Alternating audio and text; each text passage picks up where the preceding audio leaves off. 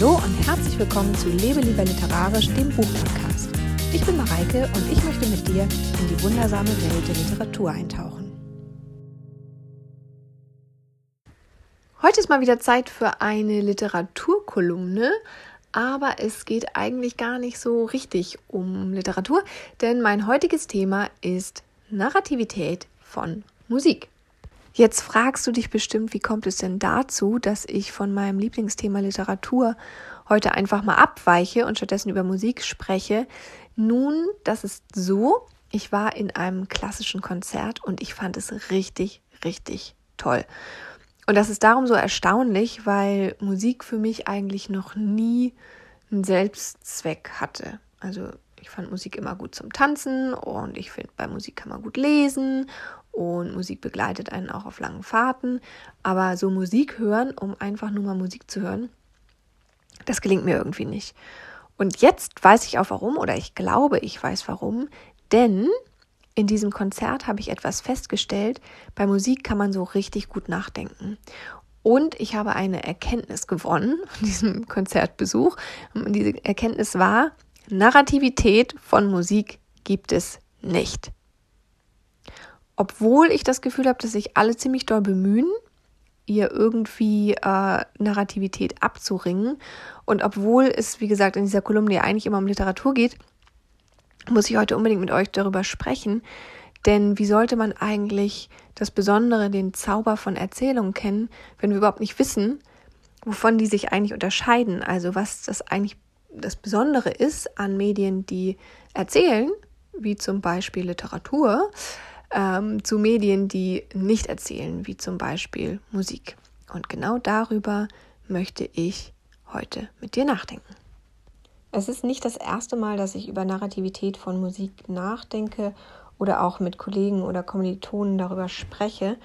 Und darum weiß ich, dass in diesen Diskussionen immer der Punkt kommt, früher oder später, an dem das Peter und der Wolf-Argument auf den Tisch gelegt wird. Das Peter und der Wolf-Argument geht etwa so, dass irgendjemand sagt, ja, aber bei Peter und der Wolf zum Beispiel, da höre ich doch genau, wann welche Figur auftritt und wann die Stimmung fröhlich ist und wann die Stimmung dramatisch ist und daraus ergibt sich ja irgendwie auch ein Narrativ. Und das stimmt, das geht mir auch so, wenn ich Peter und der Wolf höre.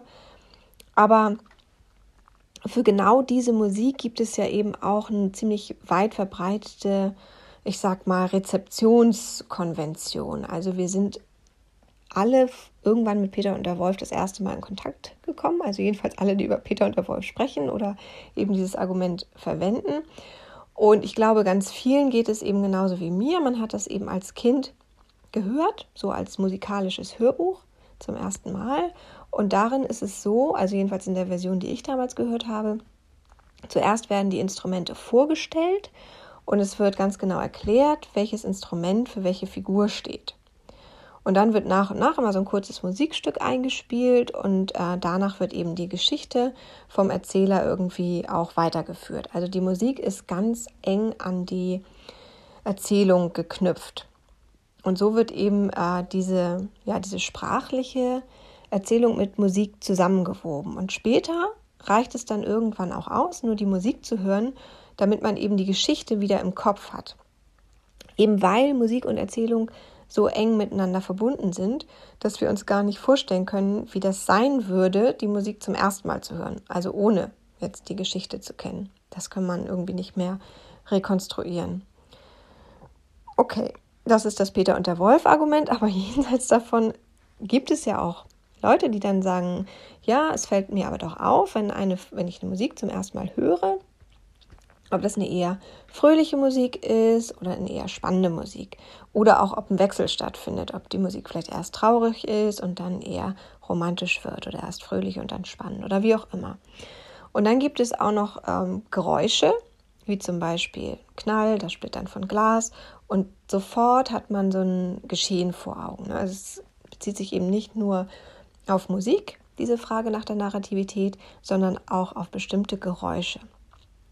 Also wie gesagt, ein Knall, das Splittern von Glas und schon haben wir die Assoziation, es ist ein Unfall passiert. Wie kann ich also trotzdem, also trotz dieser Argumente und Beispiele, behaupten, Narrativität von Musik gibt es nicht. Ja, dazu müssen wir natürlich jetzt erstmal überlegen, was eigentlich Narrativität ist oder was ich hier mit Narrativität meine. Man könnte sich ja zum Beispiel darauf einigen, dass eine Erzählung eine Abfolge von Ereignissen ist. Von diesen Ereignissen erzählt dann jemand jemand anderem aus einem bestimmten Grund und bei einer bestimmten Gelegenheit. So, da haben wir eine Erzählsituation und wir haben eben den Inhalt der Erzählung, die Folge von Ereignissen. Das ist übrigens keine Definition, die ich mir jetzt irgendwie ausgedacht habe, so mal eben nebenbei, sondern das ist so ziemlich genau das, was auch James Phelan, der ähm, Narratologe, der äh, sich vor allen Dingen für die Narrativität von Rhetorik oder narrative Rhetorik interessiert, und der definiert eben äh, Narrative oder Erzählungen genau so. Okay, jetzt können wir aber noch tiefer gehen und sagen, ja, was ist denn nun in dieser Definition überhaupt ein Ereignis? Also ich hatte ja gesagt, der Inhalt einer Erzählung ist eine Abfolge von Ereignissen. Und da gibt es nun äh, bei Erzähltheoretikern eine Differenzierung, über die man sich auch ziemlich einig ist, in zwei Sorten von Events. Also man sagt, es gibt zwei Arten von Events. Die nennt man ganz simpel Event 1 und Event 2. Und Event 1 ist nichts weiter als eine Zustandsveränderung. Um mal ein klassisches Beispiel zu nehmen, also klassisches Beispiel aus der Narratologie, aus der Erzähltheorie, ist immer der Satz, ähm, der König starb. Der enthält ein Ereignis, denn es gibt eine Zustandsveränderung. Der König hat erst gelebt und jetzt ist er tot. Zustandsveränderung ist ganz klar. Das ist aber noch nicht unbedingt narrativ, weil es ja nur ein Event ist. Ich habe ja gesagt, der Inhalt von Erzählungen sollte eine Abfolge von Ereignissen sein. Hier haben wir aber nur ein Ereignis. Wenn man dazu dann noch den Satz äh, nimmt, dann starb die Königin vor Kummer, so ist das schon ein bisschen was anderes. So hat man so eine Art Minimalnarrativ, das aus zwei Ereignissen besteht und aus diesen beiden Ereignissen ergibt sich schon eine Geschichte. Okay, dieser Stelle muss ich jetzt natürlich noch mal ganz deutlich sagen, dass das meine Meinung zum Thema Minimalnarrativ ist. Also für mich wäre das ein Minimalnarrativ. Zwei Ereignisse, die so miteinander in Verbindung stehen, in Verbindung gebracht werden, dass sich eine Geschichte ergibt.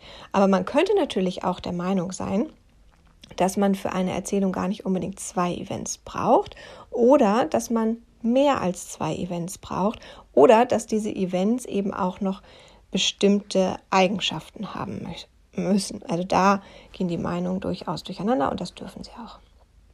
Okay, das war also der Begriff Event 1 und auch schon, ähm, was ein Minimalnarrativ ist oder wie man daraus Minimalnarrative machen kann. Aber ich schulde dir jetzt natürlich auch noch eine Erklärung dafür, was man dann unter einem Event 2 versteht. Events 2 sind auch Zustandsveränderungen, genauso wie Event 1, aber ich habe ja schon gesagt, dass die noch weitere Qualitäten haben müssen. Die sind zum Beispiel besonders einzigartig, besonders unerwartet oder neuartig. Also es gibt insgesamt fünf verschiedene Qualitäten, die aus einem Event 1 ein Event 2 machen können. Diese Eigenschaften nennt man auch Eventfulness und die stehen in direktem Zusammenhang mit der Narrativität. Also je mehr Eventfulness ein Ereignis hat, desto narrativer ist es letztendlich auch. Wenn du mehr darüber wissen möchtest, empfehle ich dir, schau mal beim Living Handbook of Narratology vorbei. Da gibt es einen Eintrag von Peter Hühn zum Thema Events und Eventfulness. Da ist das nochmal alles ganz differenziert aufgeführt, denn ich möchte da jetzt gar nicht weiter drauf eingehen, weil mir geht es jetzt hier ja gar nicht so sehr um die verschiedenen Begrifflichkeiten aus der Erzähltheorie, sondern mir geht es darum, wie das Ganze in der Musik aussieht. Und da brauchen wir jetzt gar nicht unbedingt Event 2. Da gehen wir wieder zurück zum Begriff von Event 1, also von simplen Events als Zustandsveränderung. Wenn man jetzt also davon ausgeht, dass Events im Sinne von Event 1 simple Zustandsveränderungen sind, dann hat man in Musik eigentlich ziemlich viele davon, denn die Melodie verändert sich ständig von laut zu leise, von melancholisch zu fröhlich, zu dramatisch oder wie auch immer. Also wir haben ein richtiges Feuerwerk der Emotionalität. Aber wir haben halt niemanden, der ja so als Träger dieser Emotionen funktioniert letztendlich. Also wir haben gar keine Figuren, die irgendwie diese Emotionen ausdrücken. Und ich habe jetzt bei meinem Konzertbesuch, von dem ich ja ausgegangen bin, ganz am Anfang, beobachtet, dass sich da schon ziemlich viele Leute ziemlich viel Mühe geben, um diese Emotionen zu transportieren und sowas wie so ein Träger der Emotionen zu werden. Allen voran natürlich der Dirigent, also der legt sich so richtig ins Zeug. Das ist schon fast wie so eine Art Tanz, oder zumindest war es da, wie so eine Art Tanz, in dem er sehr deutlich die Emotionen zeigt in der ganzen Mimik und Körpersprache. Also der Dirigent ist hier eindeutig ein Eingeweihter, der um die Bedeutung der Komposition weiß und der auch diese Bedeutung irgendwie transportieren möchte. Also der möchte dem Publikum gerne vermitteln, worum es bei dieser Musik eigentlich geht. Und einige Musiker scheinen das auch zu wollen oder irgendwie ähm, geben sie sich vielleicht auch der Musik so sehr hin, dass sie eben auch emotional werden. Und ähm, das ist auch ziemlich berührend alles, aber es ist halt eben nicht narrativ, weil sich keine Geschichte entspinnt, keine Handlung. Es sei denn natürlich, man weiß bereits Bescheid, worum es hier geht. Also es sei denn, man ist da ein Eingeweihter. Und jetzt komme ich nochmal ganz kurz zurück zu meiner ähm, Definition ganz oben, also nicht meiner, sondern der von James Phelan, dass ich ja gesagt habe, wir brauchen für eine Erzählung nicht nur den Inhalt, sondern auch die Erzählsituation. Und hier sieht es so aus, dass wir halt unterschiedliche Events haben. Wir haben auch jemanden, der diese emotional berichten möchte oder irgendwie übertragen möchte. Aber auf der Empfängerseite, also bei mir, kommt keine Geschichte an, weil ich nicht zu den Eingeweihten gehöre, die die Geschichte eigentlich schon kennen. So, und als ich da so saß und wirklich herauszufinden versucht habe, was man mir eigentlich sagen möchte, da kam mir noch ein anderer Gedanke und der ist jetzt mit einer kleinen persönlichen Geschichte verbunden. Also ich bin persönlich großer Fan des Balletts und ich habe auch viele Jahre lang selbst getanzt, ja sogar jahrzehntelang. Und meistens, wenn ich in einem klassischen Konzert bin, was relativ selten der Fall ist, aber wenn es so ist, dann sehe ich vor meinem inneren Auge Tänzer vor mir ein Pas de deux, ein Solo, je nachdem, je nach Musik, ne? ein Corps de Ballet, also mit mehreren Tänzern, was eben gerade so zur Musik passt. Und da Ballett ein narratives Medium ist, im Gegensatz zur Musik, bildet sich dann für mich in meinem Kopf auch eine Geschichte. Ja, und ist das jetzt nicht ein Argument dafür, dass Musik vielleicht doch auch narrativ ist? Schließlich habe ich ja am Ende irgendwie eine Geschichte im Kopf. Diese Gedanken gingen mir so im Kopf rum bei dem Konzert aber dann habe ich gedacht, nee, was ich hier tue, ist eigentlich eine Übersetzungsleistung. Also ich übersetze die Musik lediglich in ein narratives Medium, nämlich den Tanz. Und das ist nun mal eins, dessen Grammatik ich verstehe. Also ich weiß, was Tänzer mir erzählen möchten mit ihren Gesten, mit ihren Schritten. Ich bin da, bin ich eine Eingeweihte. Also da kann ich eben die Erzählung verstehen und dechiffrieren. Nun möchte ich ja nicht abstreiten, dass es eben auch Menschen gibt, die äh, die Grammatik der Musik verstehen und für die Musik ebenso narrativ ist wie für mich der Tanz. Aber ich würde sagen, dass es sich hier eher um einen kleineren Kreis von Eingeweihten handelt. Ähm, ja, und beim, beim Tanz oder beim Ballett ist das Ganze eben figürlicher, figurativer. Also da kann man selbst als Nicht-Eingeweihter, zumindest wenn es sich eben um klassischen Tanz handelt, ganz gut folgen. Ich habe ja vorhin schon erzählt, dass ich das Gefühl hatte, dass der Dirigent sich wirklich sehr dafür eingesetzt hat, die Message der Musik rüberzubringen und das Ganze irgendwie emotional zu unterstreichen. Und ich kann mir wirklich vorstellen, dass der Wunsch, die Narrativität von Musik irgendwie zu belegen oder unter Beweis zu stellen, wirklich groß ist und dass das auch ein wichtiger und ehrlicher Wunsch der Musiker ist. Und das wundert mich auch nicht, weil Musik ja tatsächlich sehr häufig so als so eine Art Beiwerk herabgesetzt wird. Also weiß ja auch nicht, ob es wirklich eine Herabsetzung ist, aber zum Beiwerk gemacht wird. Ne? Filmmusik zum Beispiel. Wir haben Pausenmusik, wir haben Warteschleifenmusik, wir haben Fahrstuhlmusik und was ich persönlich am schlimmsten oder so mit am schlimmsten finde für Musik jetzt, ist diese Bahnhofsmusik, mit der man versucht, bestimmte soziale Gruppen eigentlich zu verscheuchen, also Musik, klassische Musik, als Mittel zur Verscheuchung von bestimmten Gruppen, die man in bestimmten Orten halt nicht haben möchte. Und in meinem so geliebten Ballett, das ich ja eben schon erwähnt habe, ist es ja sogar so, dass man die Musiker in einen Graben setzt, also in den Orchestergraben, damit sie die Sicht auf das eigentliche Geschehen nicht verstellen. Also ich kann schon verstehen, dass ähm, Musiker sehr dahinterher sind, ihr Medium in den Vordergrund zu bringen und das eben auch tun, indem sie sagen, es ist auch ein narratives Medium. Nichtsdestotrotz ist es für mich eben so, dass Musik zwar Emotionen auslösen kann, bestimmte Erzählungen unterstreichen kann, alles schön und gut, aber dieses Thema Musik als Selbstzweck, das geht für mich halt trotzdem irgendwie noch nicht auf und das liegt für mich eindeutig daran, dass Musik eben nicht narrativ ist. Und nachdem ich ungefähr im ersten Drittel des Konzerts wirklich auf der Suche war nach einer Story und nach der Narrativität von Musik und nachdem ich dann im zweiten Drittel darüber nachgedacht habe, also die Gedanken, die ich jetzt versucht habe, dir so ein bisschen hier aufzuzeichnen, da fiel mir auf, dass ich mich eigentlich schon lange nicht mehr so intensiv am Stück einfach nur so meinen Gedankengängen frei hingegeben habe.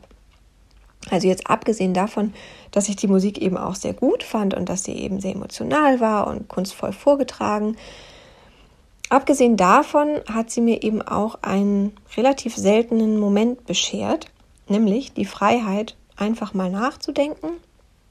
Und zwar nicht immer nur so Gedankengänge, die irgendwie zielgerichtet sind oder ähm, die ich mir bewusst mache, sondern einfach mal so dieses Nutzen der Dynamik von Musik, um sich mitreißen zu lassen, dass man vielleicht auch mal gedanklich hin und her springt, dass man sich eben was vorstellt, dass man ja, dass man quasi in seinen Gedanken Pirouetten dreht, so richtig. Ähm, das finde ich ist eigentlich ein ziemlich herrlicher Aspekt von Musik. Also das könnte für mich diesen Selbstzweck von Musik durchaus ersetzen. Denn letztendlich muss ja auch nicht immer alles narrativ sein, oder? Heute würde ich mich besonders freuen, wenn du mir deine Gedanken zum Thema Narrativität und Musik mitteilst. Und zwar am besten auf meinem Blog lebelieberliterarisch.de. Dort findest du die ganze Folge nochmal als Artikel, also in schriftlicher Form. Ich verlinke sie dir unten auch nochmal. Ich bin wirklich sehr gespannt, was du zum Thema Narrativität von Musik zu sagen hast. Ansonsten freue ich mich darauf, dich nächste Woche hier wieder zu sehen. Es wird dann wieder digital werden und um Digital Humanities gehen. Ich freue mich drauf. Bis dann.